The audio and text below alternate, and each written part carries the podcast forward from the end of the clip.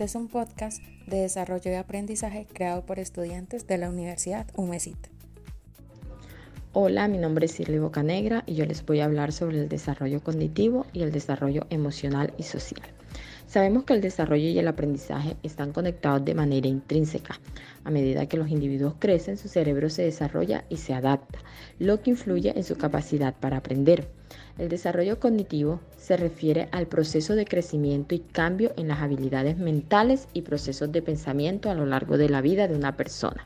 Esto incluye la adquisición de conocimiento, la capacidad de resolver problemas, el razonamiento, la memoria, la atención y otras funciones mentales. El desarrollo cognitivo se produce desde la infancia hasta la vejez. Conocer el desarrollo cognitivo es vital porque nos ayuda a comprender mejor a las personas en diferentes etapas de la vida y adaptar la educación y el cuidado de los niños según sus necesidades, creando un ambiente de aprendizaje adecuado.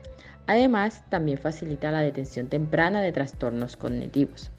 En lo que respecta al desarrollo emocional y social, involucra la adquisición de habilidades para manejar emociones y relaciones a lo largo de la vida. Su importancia radica en crear un ambiente de aprendizaje positivo, fomentando habilidades claves como la comunicación y el trabajo en equipo, motivando el compromiso y elevando la autoestima. Además, promueve la empatía y la tolerancia, contribuyendo a una sociedad inclusiva y respetuosa. Muchas gracias.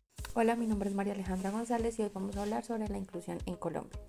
Esta ha avanzado significativamente en los últimos años, ya que anteriormente la educación de personas con discapacidad estaba marginada y se creían que ellos no tenían condiciones para aprender.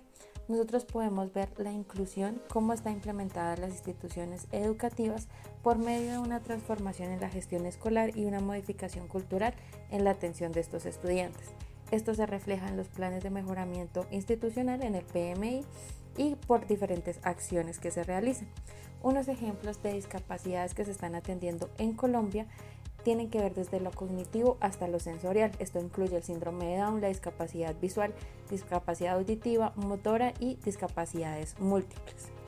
De acuerdo a esto, la inclusión educativa está transformando la cultura escolar al enfocarse en considerarla como un asunto de derechos y valores. Esto significa implementar estrategias de enseñanzas flexibles e innovadoras que reconozcan la diversidad de estilos de aprendizaje y las capacidades de los estudiantes.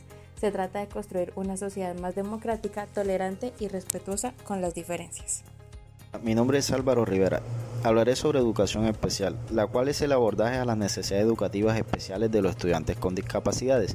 Esto incluye la discapacidad intelectual, la discapacidad física y las dificultades de aprendizaje. Por otro lado, la educación especial permite que cada estudiante obtenga un alto nivel de independencia y alcance su máximo potencial. De igual forma, esta disciplina no, no solo está dirigida a la educación de aquellos sujetos que tienen diferencias conforme a lo normativo, sino también a aquellos otros que por sus características excepcionales están por encima de lo, de lo normativo, o sea, niños superdotados. Ahora bien, desde un marco histórico durante la antigüedad, los niños disminuidos recibieron un trato eh, claramente discriminatorio frente a los niños considerables normales. Eh, aunque esto estaba dentro de un contexto social y creencias, en la actualidad las políticas gubernamentales han impuesto programas en pro de una educación más inclusiva, por ejemplo la figura PIAR, cuya sigla significa Plan Individualizado de Ajustes Razonables. El PIAR es la herramienta más importante para materializar la inclusión. exige al maestro conocer a sus estudiantes y planear sus actividades, apoyos y ajustes razonables hechos a la medida, logrando así una educación de calidad incluyente y sostenible. Hola, mi nombre es Giselle Recalde y hoy les vengo a hablar sobre aprendizaje temprano y aprendizaje escolar. Bueno, el aprendizaje temprano inicia desde el nacimiento hasta aproximadamente los tres años. Este aprendizaje temprano es fundamental para el desarrollo cerebral, ya que mediante este proceso el niño adquiere habilidades físicas, motrices, cognitivas, sociales, emocionales y lingüísticas básicas. Estas habilidades les permiten pensar, resolver problemas, comunicarse y expresar emociones y tejer relaciones.